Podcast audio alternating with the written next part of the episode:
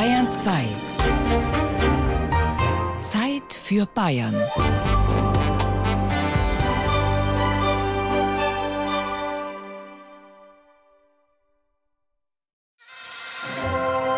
Bayern genießen. Zeit für Bayern auf Bayern 2.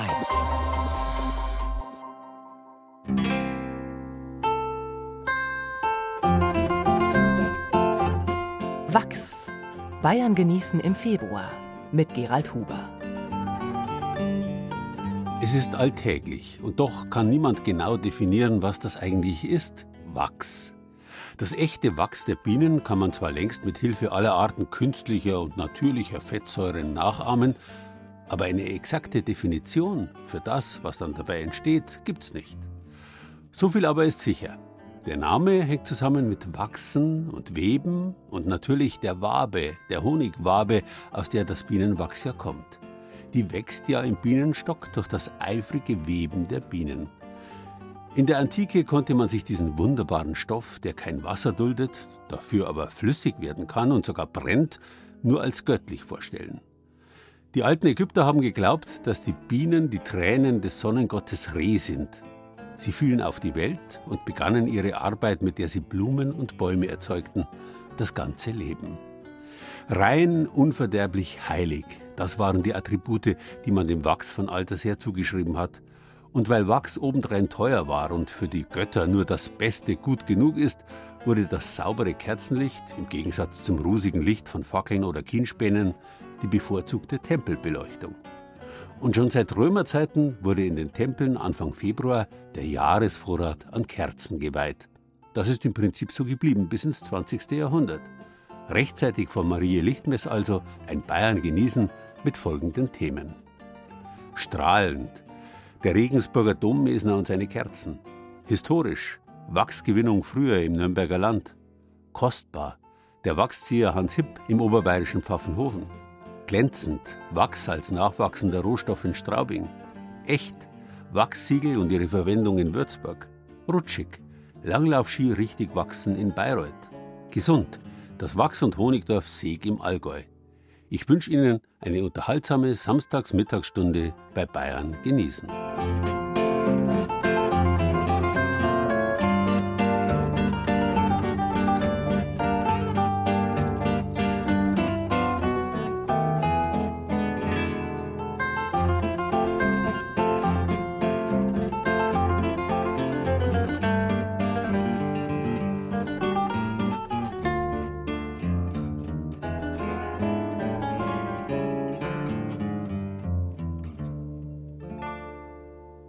Bis zur Erfindung der Elektrik war das Licht der Kerzen, wie gesagt, die sauberste unter allen künstlichen Beleuchtungen.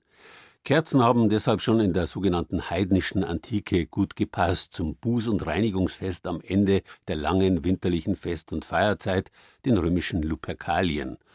Man hat Lichterprozessionen veranstaltet und den Jahresvorrat an Kerzen geweiht. Ganz so wie heute noch in der katholischen Kirche an Marie Lichtmess. Ist heute am 2. Februar, 40 Tage nach Weihnachten.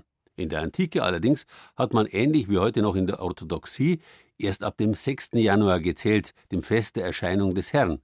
Deswegen waren Luperkalien, respektive Lichtmess, erst am 14. Februar, am Valentinstag. Ein Festtag der Liebe ist davon übrig geblieben. Aber lassen Sie sich von dem scheinbaren Terminwirrwarr nicht durcheinanderbringen. Tatsache ist, dass in den Kirchen und Domen bis heute Kerzen zu Lichtmess in riesiger Menge geweiht und anschließend das Jahr über verbraucht werden. Auch wenn die Kerzenvielfalt heute größer ist als früher. Vor dem Hochaltar im Regensburger Dom St. Peter. Ihn schmücken sechs große und acht kleine Kerzen. Von Kerzen aus Wachs ist man hier aber abgekommen und das hat seinen Grund, sagt Dommesner Josef Dommer. Beim Hochaltar, da haben wir künstliche Kerzen, die haben oben mit einer Kartusche, in der flüssig Paraffin ist. Das abbrennt, das heißt, die Kerzen, die tropfen nicht. Und das ist auch der Grund, warum wir die am Hochaltar haben, weil da herum immer ein Zug herrscht. Und die richtigen Kerzen, die normalen Kerzen, die haben einfach so getropft und haben wirklich den Silberaltar mit Wachs so richtig versaut, kann man sagen. Die beiden Christbäume links und rechts des Altars sind elektrisch beleuchtet, so wie man es von zu Hause kennt. Aber ab und zu brennen im Dom an einem Christbaum auch echte Kerzen. Wir haben am Weihnachten immer beim Altarkreuz ein kleines Bäumchen, das sich der Bischof immer wünscht. Da sind dann richtige Äpfel dran und da sind dann auch richtige Kerzen drauf. Und die Kerzen, die brennen halt immer gerade so eine Gottesdienstlänge und dann sind die weg. Hell erleuchtet ist meist der Marienaltar im gotischen Dom. Aber auch hier brennen keine echten Kerzen mehr. In den Opferkerzenständern links und rechts des Marienaltars stecken keine Vigilkerzen aus Wachs mehr wie früher. Der Orgel zuliebe. Josef Dommer und sein Kollege Robert Feigl sind mit dieser Lösung zufrieden. Die Orgelfilter waren dermaßen verrußt, dass wir einfach gesagt haben, wir müssen da was machen, wir müssen umstellen. Deswegen sind wir dann auf diese rußarmen Kerzen umgestiegen.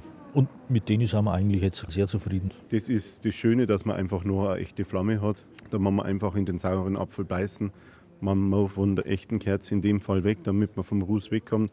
Und es ist eine saubere Sache, weil man es immer wieder auffüllen kann. Wir haben jetzt zurzeit einen Jahresverbrauch von ca. 200.000 Opferkerzen. Und ich bin überzeugt, dass wir vorher, wo wir die Vigilkerzen gehabt haben, also ich glaube mindestens noch um 50.000 oder so mehr verbraucht haben. Weil die Vigilkerzen, das ist natürlich schon reizvoll. Die richtige Kerzen zum Anzünden.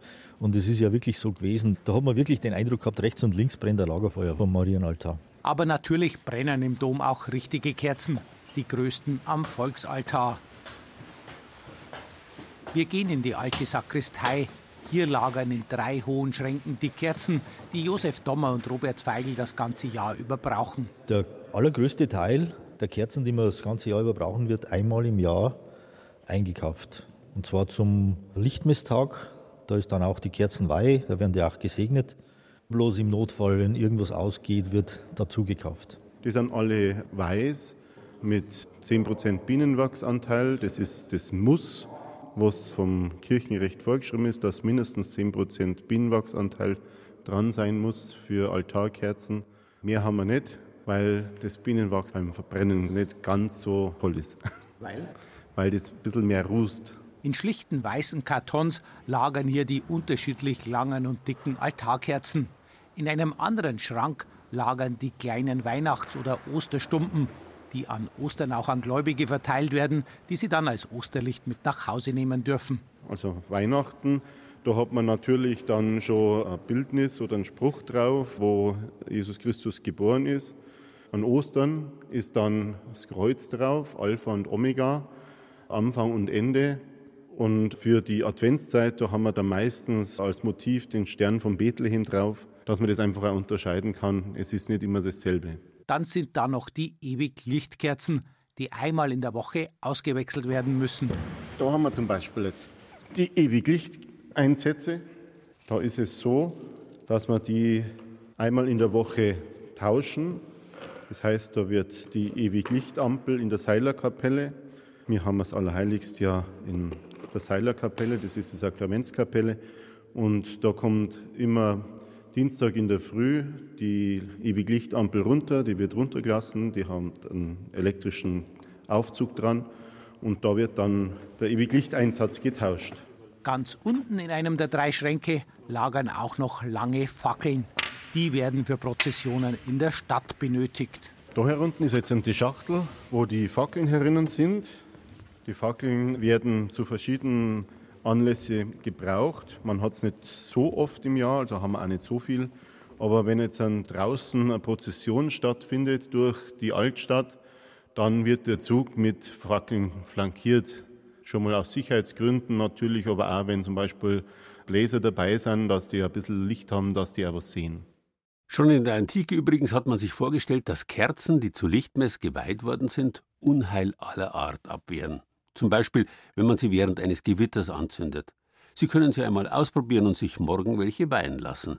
Ein bisschen was wird schon dran sein. So eine Kerzenflamme kann jedenfalls eine ganz eigenartige Wirkung auf uns Menschen entfalten.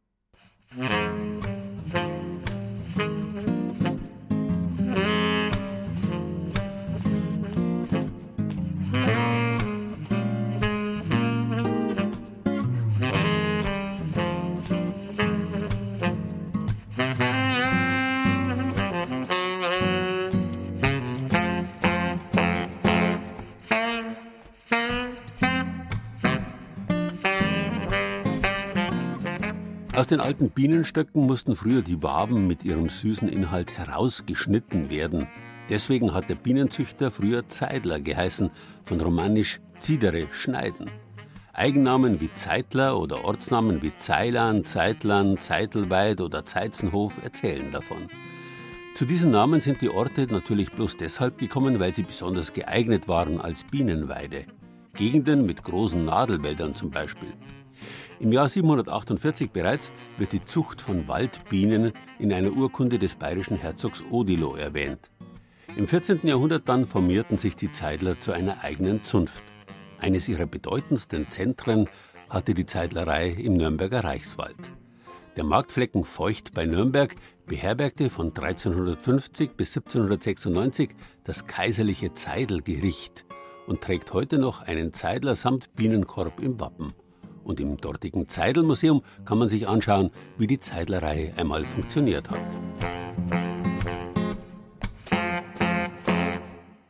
Das Zeidelmuseum in Feucht ist in einem kleinen, gedrungenen Fachwerkhaus untergebracht.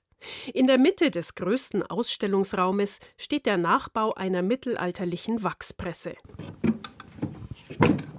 Zwei dunkle Holzbretter auf vier Holzbeinen. Zwischen die Bretter legte der Zeidler einen Leinenbeutel mit Bienenwaben. Ralf Reive, Vorsitzender des Vereins Zeidelmuseum Feucht, erklärt, wie das Wachs gepresst wurde. Die Wachspresse besteht aus einem massiven Unterteil und einem massiven Oberteil, was mittels einem Gelenk verbunden ist. Und durch Muskelkraft oder mit einer Holz- oder Metallspindel konnte man das Oberteil fest auf das Unterteil draufdrücken und durch den Druck ist der Honig abgelaufen. Das Wachs ist dann in dem Beutel noch geblieben. Das hat man dann mit warmem Wasser noch ausgewaschen und konnte dann so das Wachs gewinnen. Im Hochmittelalter gab es im Reichswald um Nürnberg gut 70 Zeidelgüter. Die Arbeit der Zeidler war gefährlich. Die Wildbienen wohnten in Baumhöhlen in vier bis sechs Metern Höhe, damit die Bären nicht an den Honig kamen. Auf einem Brett sitzend schnitten die Zeidler mit einem Messer die Waben aus dem Bienenstock. Sie arbeiteten ohne Handschuhe. Ein selbstgemachter Schleier aus Rosshaar schützte zumindest das Gesicht vor Bienenstichen. Rücksicht auf das Bienenvolk nahmen die Zeidler nicht. Die Zeidler haben im Mittelalter nicht gewusst, wie das Bienenvolk zusammengesetzt ist. Sie haben nicht gewusst, dass es eine Königin gibt. Bei der Honig- und Wachsgewinnung wurde relativ, sagen wir mal, im Trüben gefischt und aufs Geradewohl hinaus das Wachs rausgeschnitten und wenn die Königin dabei gewesen ist und das Volk ist dadurch zugrunde gegangen, hat es wahrscheinlich auch keine große Rolle gespielt, weil die Bienen im Mittelalter haben keine, wie wir heutzutage die Varroamilbe haben, Bedrohung gehabt von einem Parasiten. Die konnten sich sehr gut vermehren.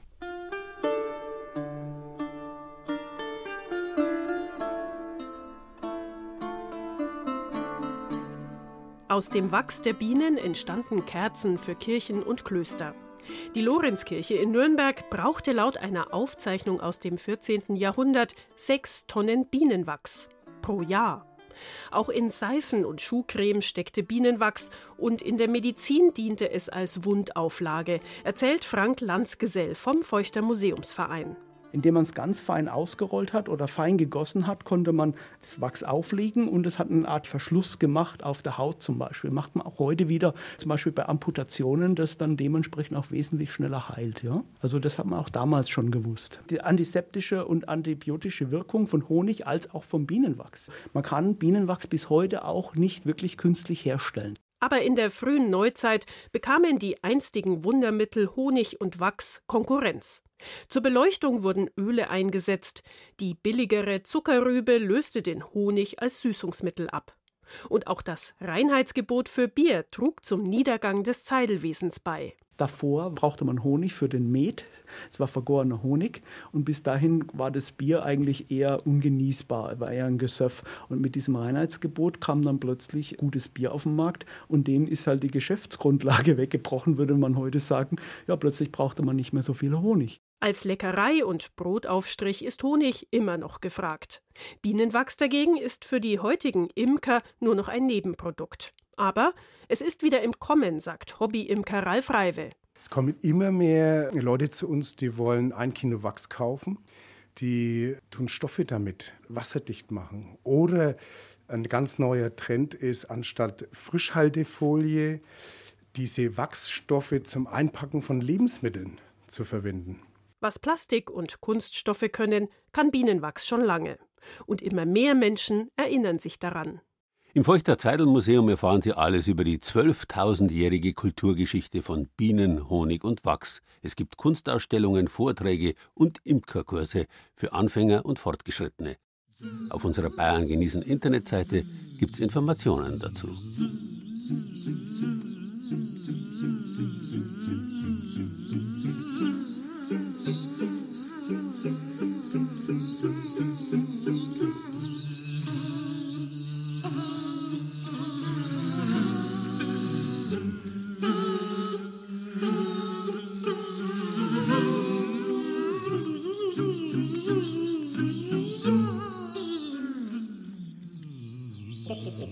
Es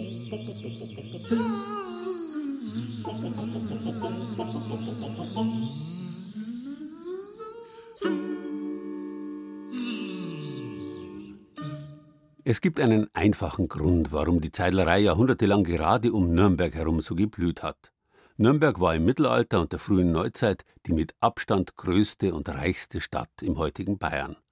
Die Nürnberger Lebküchner brauchten für ihre berühmten Erzeugnisse, die damals übrigens das ganze Jahr über verkauft wurden, Unmengen an Honig und selbstverständlich wurde in so einer großen Stadt tonnenweise Kerzenwachs verbraucht. Selbstverständlich aber waren Honig und Wachs auch anderswo begehrt. Dafür sorgte seit dem Mittelalter ein eigener Beruf, der des Lebzelters und Wachsziehers. Noch bis hinein ins 19. Jahrhundert hatten die Lebzelter das Monopol auf die Verarbeitung von Honig und Wachs. Erst als Zucker immer billiger wurde und man Bienenwachs durch Paraffin oder ähnliche Produkte zu ersetzen begann und Kerzen darüber hinaus industriell herstellte, verlor dieser Beruf an Bedeutung. Aber noch bis ins 20. Jahrhundert war echtes Wachs eine wichtige Handelsware und in den Zeiten davor fast eine Art Geldersatz. Vor allem in der wallfahrtsfrommen Barockzeit hatten die Lebzelter und Wachszieher alle Hände voll zu tun, sogenannte Wachsvotive zu modellieren. Die in Modeln geformten Votivgaben besaßen keinen Docht. Sie wurden in Wallfahrtskirchen abgelegt, wenn man ein Anliegen hatte bzw. in großer Not war. Je aufwendiger das Wachs modelliert und gefärbt war, desto größer war die Wahrscheinlichkeit, dass es eine Zeit überdauerte, bevor es eingeschmolzen und in Kerzen umgewandelt wurde. Hans Hipp aus dem oberbayerischen Pfaffenhofen an der Ilm kennt sich da besonders gut aus. Er entstammt einer uralten Lebzelter- und Wachszieherfamilie mit über 400-jähriger Tradition. Ich habe in der Wachszieherei unterm großen Steintisch ein kleines Model vom Pferd gehabt. Und ich durfte von meinem Vater aus immer Wachs rausnehmen mit einem kleinen Schöpfer und habe da Pferde gegossen. Wenn man so eine Flüssigkeit in so eine Holzform schüttet und kurz drauf kann man es aufmachen und man sieht filigran jede Stelle an dem Model und es riecht beim Öffnen so gut und man kann es, wenn es warm ist, noch ein bisschen bewegen. Man konnte also die Hand noch ein bisschen verbiegen und das war eigentlich mein Spielplatz und das waren die ersten Momente, wo ich mit Votivgaben in Verbindung gekommen bin. Die alte Handwerkstradition des Kerzenziehens und Votivgaben zu verarbeiten, hat er bereits in frühester Jugend von seinem Vater gelernt. Hans Hipp ist ein echter Lebzelter. Zwischen Honig und Wachs, wie der rührige 70-Jährige sagt, ist er aufgewachsen. Um sich Meister nennen zu dürfen, mussten die Lebzelter aus harten und besonders feinfaserigen Obsthölzern kunstvolle Model, also Reliefs oder zweiteilige Hohlformen stechen können, die sie dann wiederum in Wachs ausgegossen haben. Ein barockes Pferd im Sprung, 50 cm große Fatschenkinder, Augenpaare und Dornenkränze, knallrote Kröten mit lächelnden menschlichen Gesichtszügen, Pfeile, um gegen die Pest immun zu werden, und Häuser, die Wind, Wetter und auch Feuer ausgesetzt waren. Die Kundschaft kauften und opferten diese Votivgaben und Wachsfiguren der Kirche, wann immer sie in Sorge um Haus und Hof waren, und natürlich um für Gesundheit zu bitten. Viele dieser Votivgaben sprechen für sich, Fatschenkinder wegen der hohen Kindersterblichkeit, oft auch die rechte Hand oder das linke Bein, um dem Heiligen die schmerzende Stelle bildlich zeigen zu können, und Pferde, um die wichtigste und stärkste Arbeitskraft am Hofe zu schützen. Mein Vater hat noch 1950 eine Notiz gemacht, dass er Bauer gekommen ist und hat gesagt, er hat einfach kein Glück mehr im Stall bei den Schweinen. Er hat sich ein Wachsschwein gekauft, damals hat man das Wachs noch gewogen und nicht stückweise verkauft, hat das in die Waagschale gelegt und hat noch eine Wachsfrau, eine Votantin dazugelegt und hat gesagt, und meine Frau krankelt auch. Somit hat er die Wünsche im Stall und die seiner Frau in eine Waagschale gelegt. Also es war um 1950 aus der ländlichen Bevölkerung in einer hilflosen Situation noch ein Weg, den die Leute gekannt haben. Heute sind Wachsvotive oft zerbrochen oder gar eingeschmolzen. Die Model sind meist in Heimatmuseen in Depots verwahrt. Doch Hans Hipp zeigt all seine Schätze höfisch gekleidete Figurenpaare, immer in betender, ehrfürchtiger Haltung, meist die Augen leicht nach oben gerichtet, ein flehender Blick, in dem sich tiefer Glaube und grenzenloses Vertrauen ablesen lässt. In den besten Kleidern, gerade gut genug für das feierliche Verlöbnis, votierte man sich.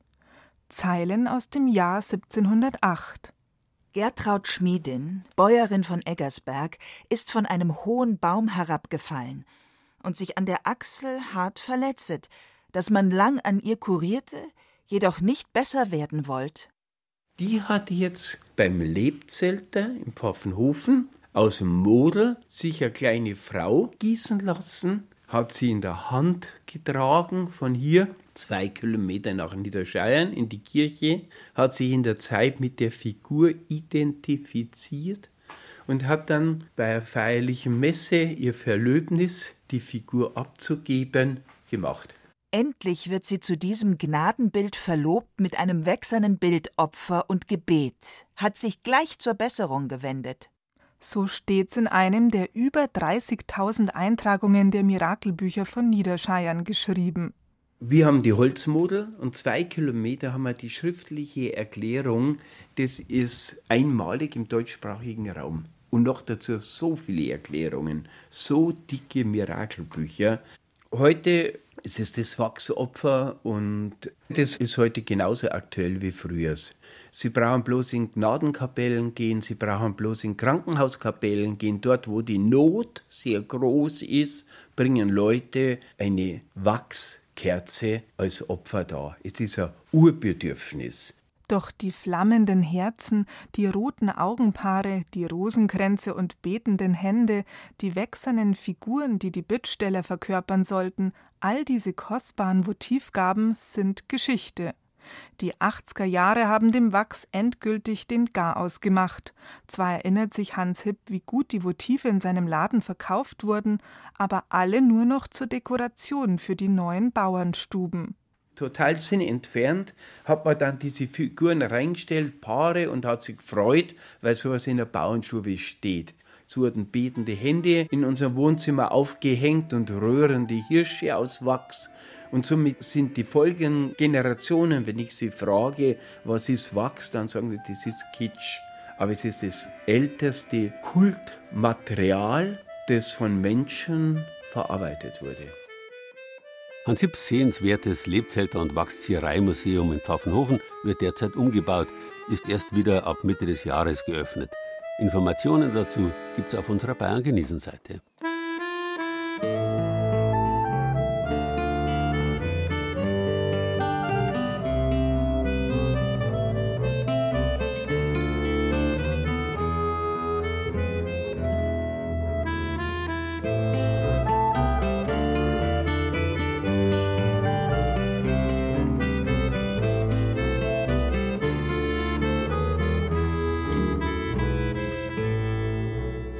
Stefanie ein Muckenschritt, zu Neujahr ein Hahnentritt, Dreikönig ein Hirschensprung, Lichtmess eine ganze Stund. Dass der Tag jetzt wieder spürbar heller wird, das hat man in Zeiten vor dem elektrischen Licht noch viel freudiger begrüßt als heute. Die Zeiten scheinbar ewiger Finsternis sind vorbei. Noch ein Grund, warum man schon in der Antike die Zeit Anfang Februar mit dem Licht verbunden hat. Unsere keltischen Vorfahren beispielsweise haben in der Nacht vom 1. auf den 2. Februar Imbolg gefeiert. Sie glaubten, dass die Sonne da den großen Sprung macht und die Tage wieder länger werden. Am 1. Februar selbst haben sie den Festtag der Mond- und Muttergottheit Percht, Brit, Brigit oder Birgit gefeiert. In den Namen stecken die Wörter bergen, verbergen genauso drin wie unser deutsches Wort prächtig oder das englische bright. Bei Neumond verbirgt sich das Licht und bei Vollmond strahlt und glänzt es prächtig. Die Schutzheilige Irlands, die heilige Brigida von Kildare, ist die christliche Version dieser Gottheit und hat ebenfalls heute Namenstag.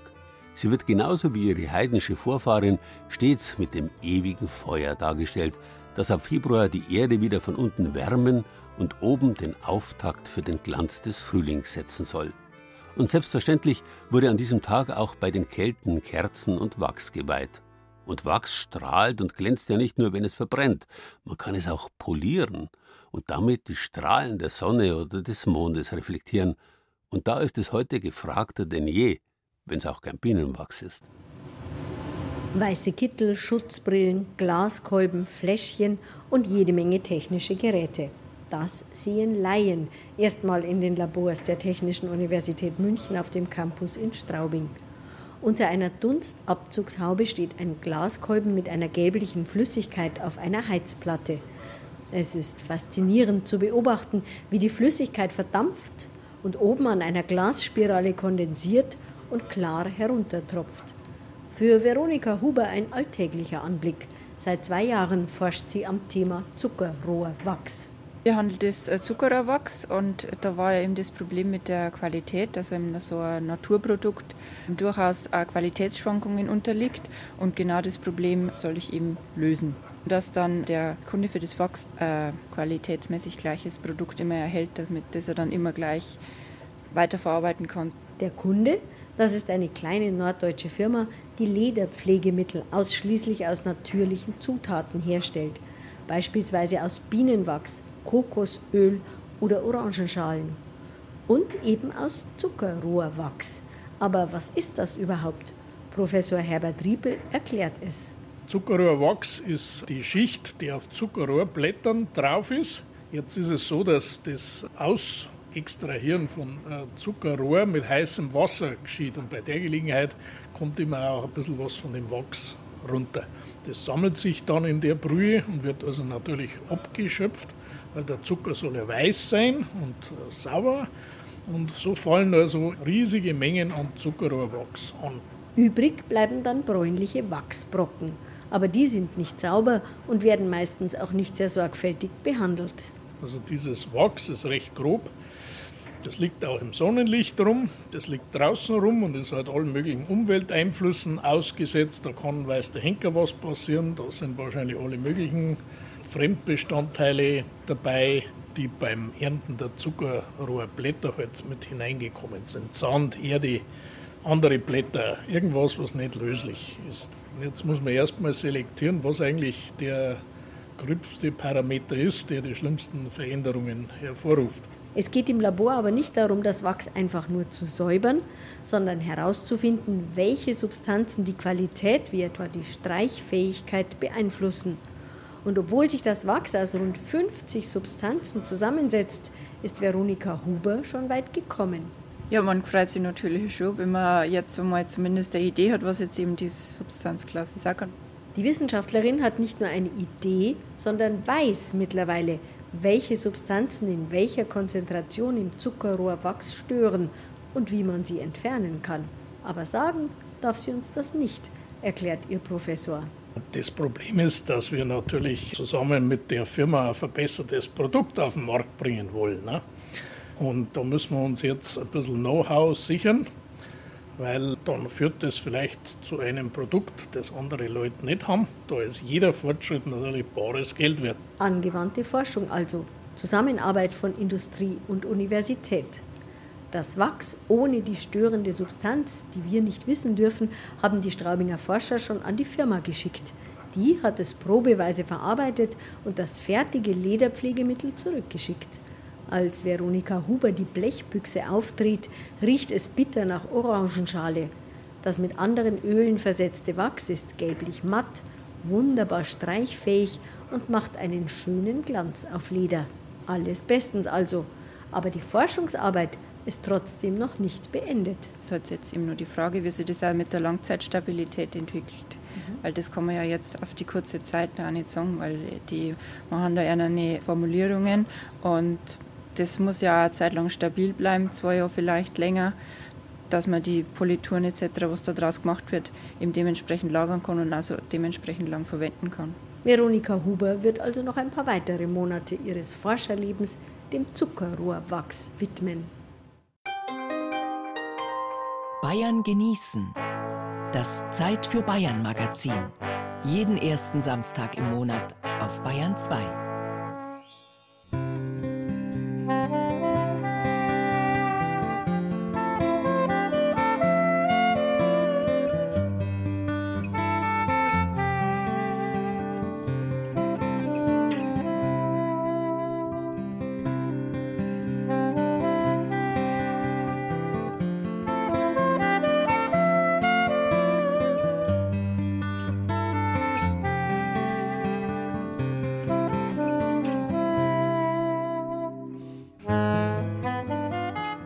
Sonnengott Apoll war bei den alten Griechen der Gott aller Künste, aller Geistesblitze und Einfälle.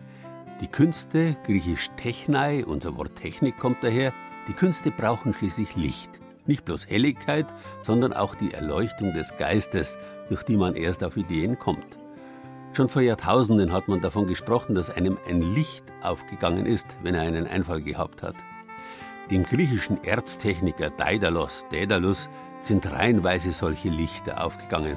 Zum Beispiel hat er sich und seinem Sohn Ikarus Flügel gebaut und die Federn dafür mit Wachs befestigt. Pech bloß, dass der Sohn beim Fliegen nicht auf den Vater gehört hat, der Sonne zu nahe gekommen ist, wodurch das Wachs schmolz und er abstürzte. Daedalus soll daraufhin in Sizilien gelandet sein, einen Tempel errichtet und dort seine Flügel Apoll geopfert haben, dem Gott der Künste natürlich. Einfälle, wozu man Wachs verwenden kann, hat es natürlich zu allen Zeiten gegeben. Von den ältesten Zeiten bis weit ins Mittelalter hat man auf Wachstäfelchen geschrieben, man hat Wachs erhitzt, Farbpigmente hineingemischt und damit gemalt. Enkaustik heißt die Technik, die zum Beispiel ägyptischen Mumienporträts ihre Leuchtkraft und Frische verleiht. Wachs kam auch als Modelliermasse beim Bronzeguss zum Einsatz und selbstverständlich hat man es zum Siegeln, Versiegeln verwendet. Wachs läuft flüssig in alle Poren und verschließt deswegen, nachdem es fest geworden ist, Flaschen und andere Behältnisse genauso sicher wie Briefe. Leider ist das Briefsiegeln ein bisschen abgekommen, aber es gibt immer noch Leute, die sich dafür interessieren. Wir wollen siegeln zusammen. Was braucht man denn da alles dafür? Zuallererst ein Siegel, Wachs, klassischerweise rot. Unabdingbar ist ein Siegeldruck. Aus Metall mit so einem Griff dran? Ja. Und man hat auf der Vorderseite dann entweder eine Initiale die Lieblingsblume, ein kleines Tierchen. In unserem Fall ist es ein kleiner Stern. Karin Zimmerneck-Münster vom Würzburger Naturkaufhaus hält den roten Wachsstab über ein Teelicht. Ich merke dann daran, dass es tropft, dass es heiß genug ist, dass es geht.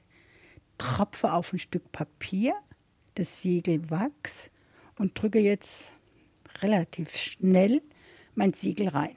Das auch dann in ganz kurzer Zeit sichtbar ist. Ja. Und wie sieht es jetzt aus? Ich finde, es ist gelungen, oder? Unser Stern ist gut sichtbar. Bei ihr im Laden gibt es Siegelwachs in verschiedenen Farben und auch ganze Sets, zum Beispiel mit goldenem Wachs und einem Siegelstempel mit der Blume des Lebens darauf. Heute wird mal ein Liebesbrief gesiegelt, ein Brief für die Freundin.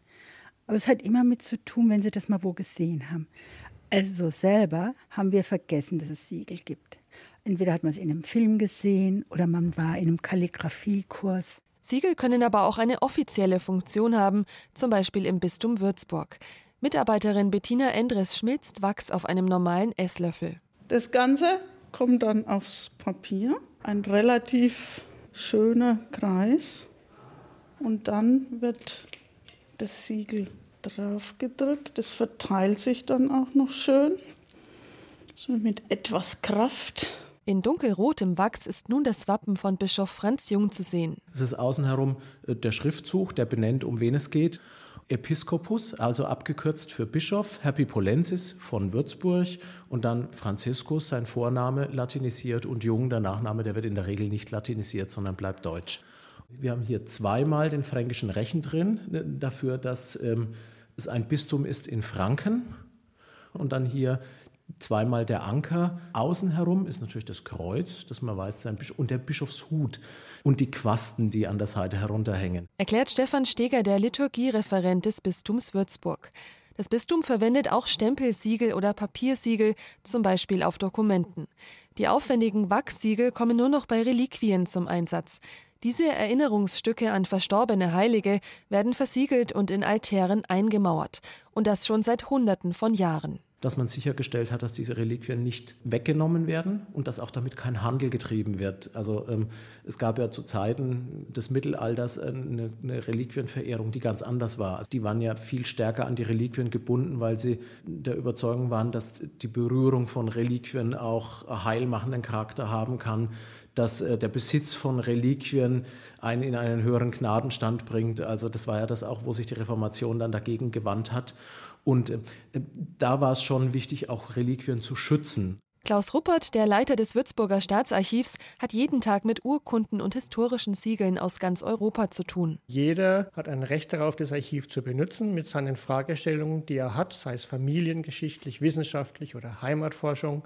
Wenn Benutzer bei uns Urkunden einsehen wollen, wird natürlich auch immer schauen müssen, dass die Unterlagen, die sie einsehen, auch so, wie sie die Benutzer bekommen bei uns, auch wieder zurückkommen. Also wir müssen auf die konservatorische Unversehrtheit der Unterlagen sehen. Historisch gesehen waren Siegel dazu da, Urkunden rechtskräftig zu machen. Es gab ja mal die Unterschrift noch in der Antike. Diese Schriftlichkeit ging im Frühmittelalter etwas verloren. Langsam hat diese, dieses Siegel immer mehr Bedeutung erlangt, vor allem im Frühmittelalter und im Hochmittelalter ist dann so wichtig geworden, dass man es als später, als man dann im späten Mittelalter wieder die Unterschrift auf die Urkunden auch setzte, das Siegel trotzdem beibehalten hat. Auf dem Schreibtisch von Klaus Ruppert liegt ein Bündnisvertrag aus dem Jahr 1448. Das Pergament ist etwa einen halben Meter breit. An der Unterseite sind Siegel mit Bändern befestigt. Wir haben zum Beispiel spitz-ovale Siegel, wir haben runde Siegel, dann würden diese Siegel ja in unterschiedlichen Farben angereichert, wird oft auch als ja, Rang höher dann angesehen, als wenn ich mit einem einfachen Wachsfarben siegle. Die Siegel bestehen aus Bienenwachs, aus Harz, um hitzebeständiger zu sein, und zum Teil aus Leinöl, um das Wachs geschmeidiger zu machen. Zum Färben wurden zum Beispiel Grünspan oder Zinnober verwendet. Das Siegelwachs ist ein Naturprodukt, das im Archiv gut gelagert und konserviert werden muss um praktisch die Siegel zu schützen vor mechanischer Schädigung, also vor Zerkratzen zum Beispiel, wenn sie aufeinanderstoßen, wird das Siegel in das Polyester-Vlies-Täschchen hineingesteckt. Dieses Polyester-Vlies ist ein Material, das A sehr alterungsbeständig ist, B einen guten Austausch mit dem Siegelwachs pflegt. Also es kommt hier zu keinen Veränderungen des Wachses. Das ist ja, dürfen wir ja nicht vergessen, das soll ja nicht sein. Die jahrhundertealten Siegel können beschädigt sein, gebrochen, heruntergefallen, zerkratzt oder von Schimmel befallen. Dann sind sie ein Fall für die Restaurationsexperten im Staatsarchiv in München. Musik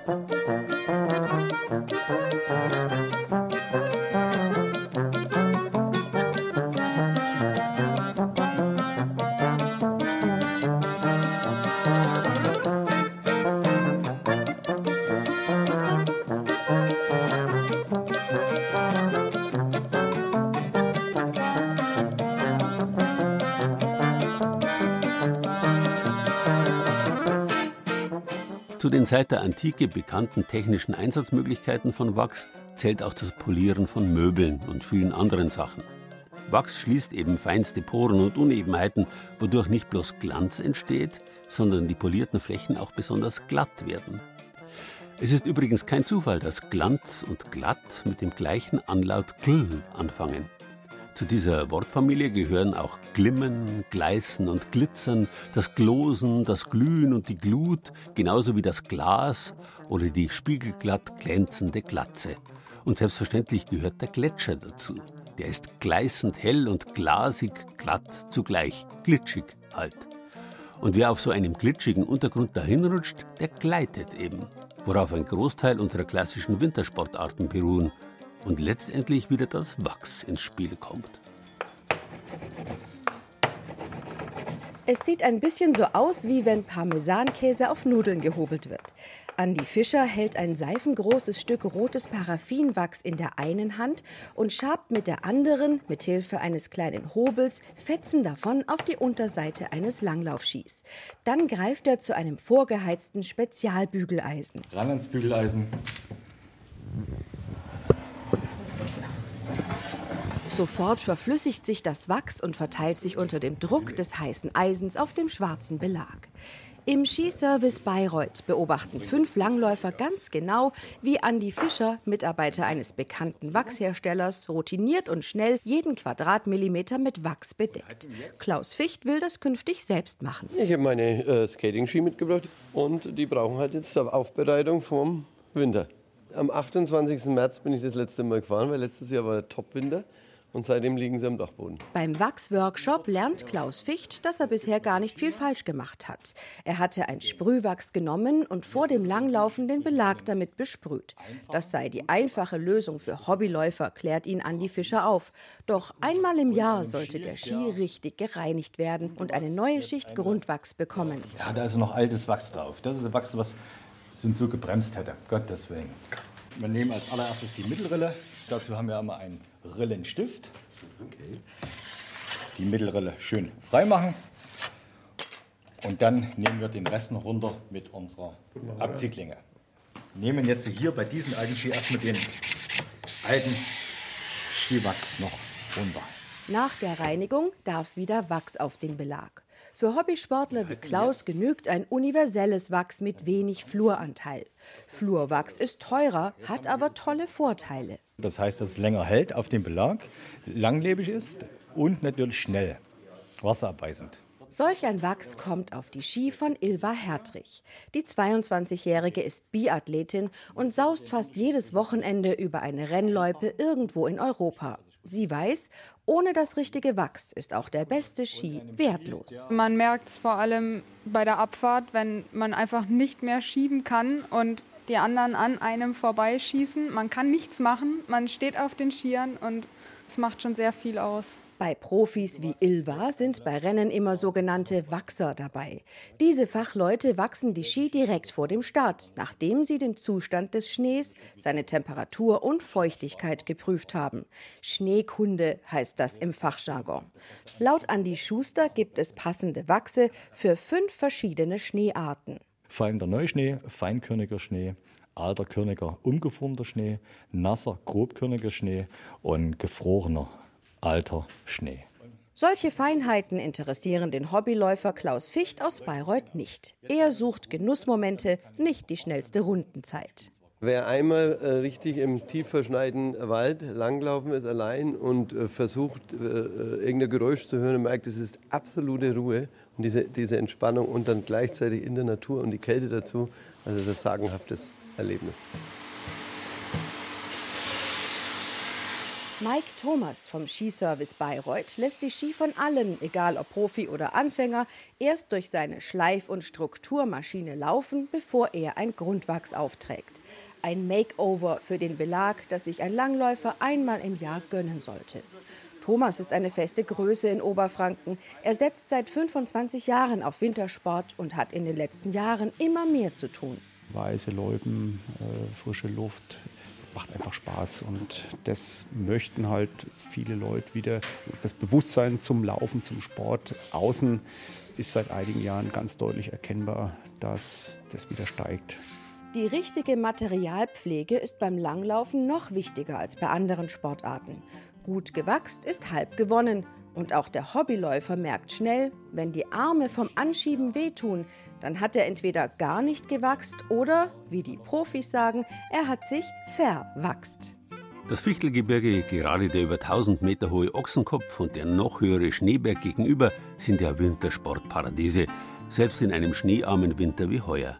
Informationen dazu wie immer auf unserer Bayern genießen Seite im Internet.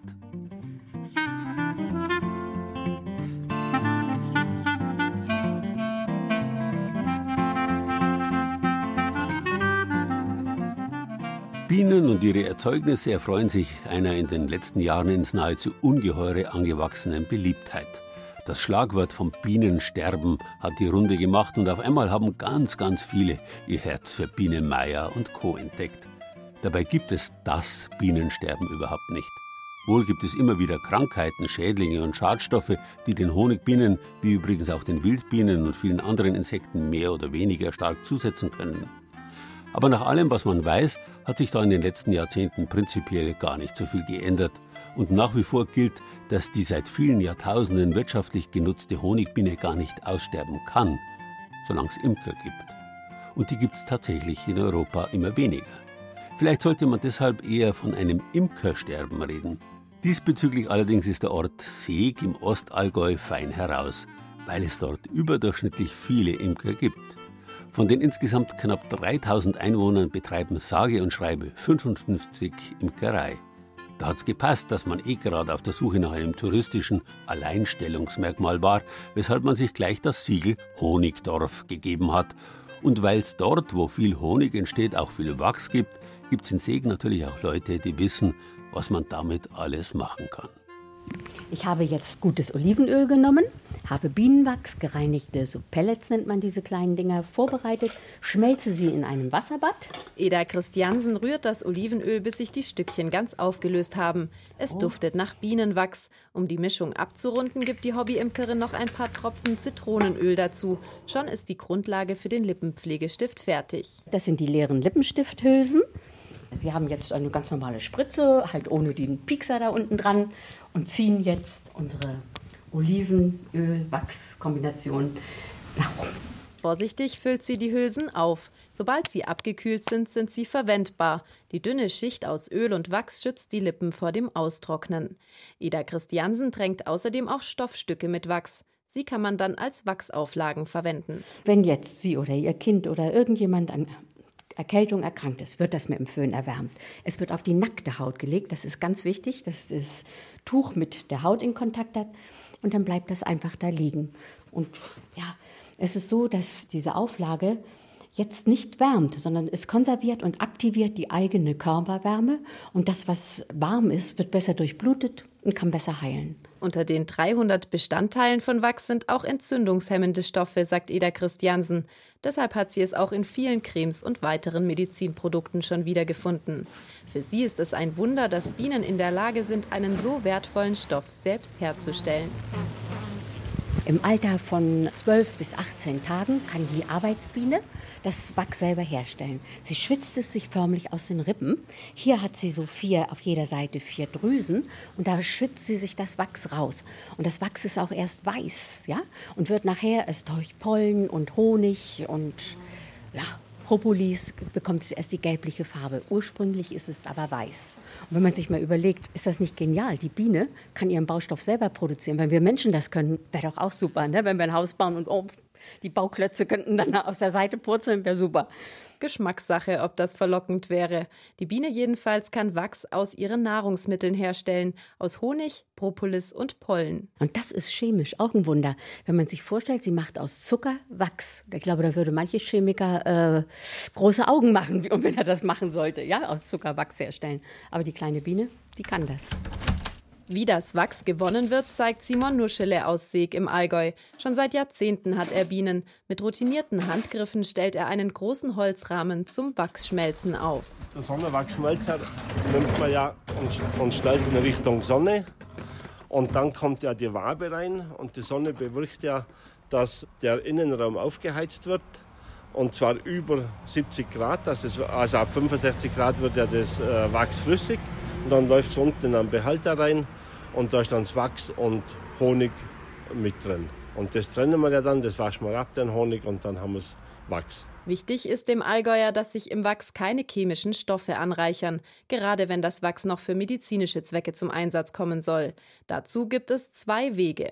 Also einmal, wenn ich die Völker da aufstelle, was bioähnlich bewirtschaftet wird, also wo halt keiner was spritzt. Das andere ist halt die Behandlung von der Varroa-Milbe. Da nimmt jetzt auch fast jeder Imker bloß noch Ameisensäure oder Oxalsäure. Das ist ja neben Lebensmitteln sowieso irgendwie enthalten. Und im Wachs kann sich das da reichern, weil das ja auch verfliegt. Nur wenn ich andere Behandlungsmittel nehme, was ich anreichern können, dann habe ich natürlich einen Wachs. Sein eigenes Wachs ist völlig schadstofffrei, sagt Simon Nuschele. Wenn er die Waben öffnet, dann schiebt er sich hin und wieder etwas von der hellen Masse in den Mund. Ja, also Deckelwachs ist ja äh, eigentlich natürliche Kaugummi. Das heißt ja, ich nehme das Deckelwachs in den Mund und kau das. Dann hole ich der Rest der Honig raus, der Speicherfluss wird angeregt und das ist halt einfach gut zwischendurch. Auch Eda Christiansen schwört auf Deckelwachs für ihr Zahnfleisch. Sie kaut es nicht nur, sondern macht daraus auch Zahnseide. Das Wachs, das Richtige für Gesundheit und Schönheit ist, das ist nichts Neues, sagt sie. Kleopatra äh, hat auch Gesichtsmasken damit gemacht, also mit Bienenwachs. Die alten Ägypter hatten das, äh, die ganzen Bienenprodukten sowieso Länge, ganz viel in der Medizin schon eingesetzt. Und man hat ja auch noch Honig bei den alten Ägyptern gefunden, 3000 Jahre alt und noch völlig genießbar. Also das ist schon ein Zauberprodukt.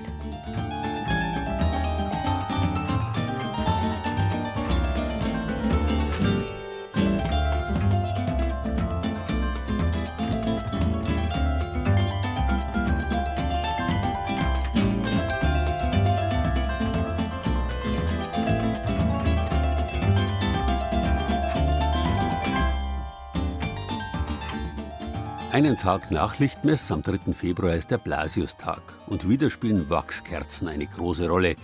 Dem heiligen Bischof und Arzt Blasius soll während der Christenverfolgung zu Beginn des 4. Jahrhunderts eine Kerze die Gefängniszelle erleuchtet haben. Auf dem Weg in diese Zelle soll Blasius einen Buben, der an einer Fischgräte zu ersticken drohte, geheilt haben. Bis heute sorgt deshalb der sogenannte Blasiussegen für Hilfe bei Halskrankheiten und allem Bösen. Wer ihn empfangen will, lässt sich in Gottesdiensten rund um den Blasiustag zwei gekreuzte brennende Kerzen vor den Hals halten und ein kurzes Gebet sprechen. Blasius ist aber nicht nur für all das verantwortlich, was in den Hals gerät, sondern auch für das, was den Hals verlässt und bei anderen, wenn man so will, in den falschen Hals gelangen kann. Das schnell dahingesagte, unpassende, verletzende Wort. Um sich das besser zu verkneifen, egal ob tatsächlich gesprochen oder schnell einmal getwittert, um sich das also zu verkneifen, mag tatsächlich die meditative Wirkung von stillen Kerzenflammen helfen. Ein bisschen Erleuchtung, auch im übertragenen Sinn, hat man sich davon jedenfalls schon in der Antike erhofft. In diesem Sinn wünsche ich Ihnen einen schönen Februar. Wachs. Das war Bayern genießen im Februar mit Gerald Huber und sieben Beiträgen aus den sieben bayerischen Regierungsbezirken. Thomas Muggenthaler aus unserem Studio Ostbayern hat den Regensburger Dommesner und seine Kerzen besucht. Tanja Oppelt aus dem Studio Franken hat sich im Zeidel-Museum in Feucht bei Nürnberg die Wachsgewinnung früher angeschaut. Sarah Koschamos hat den Wachszieher und Wachsmodelkenner Hans Hipp im oberbayerischen Pfaffenhofen porträtiert. Den Beitrag über die Wachsforschung in Straubing hat Birgit Fürst aus dem Studio Ostbayern gemacht. Christiane Scherm aus unserem Studio Mainfranken hat sich in Würzburg mit Wachssiegeln und ihrer Verwendung beschäftigt. Tanja Wagensommer aus dem Studio Kempten war im Allgäuer Wachs- und Honigdorf Seeg. Und wie man Langlaufski richtig wächst, hat sich Anja Bischoff aus unserem Studio Franken angeschaut. Ton und Technik Angela Siegel. Redaktion Gerald Huber.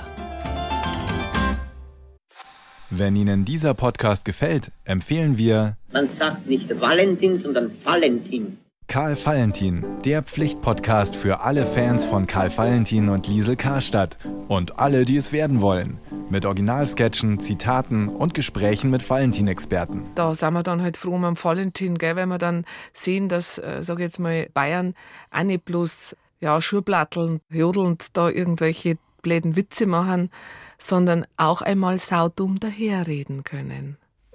Den Podcast gibt es unter bayern2.de slash Karl Valentin und überall, wo es Podcasts gibt.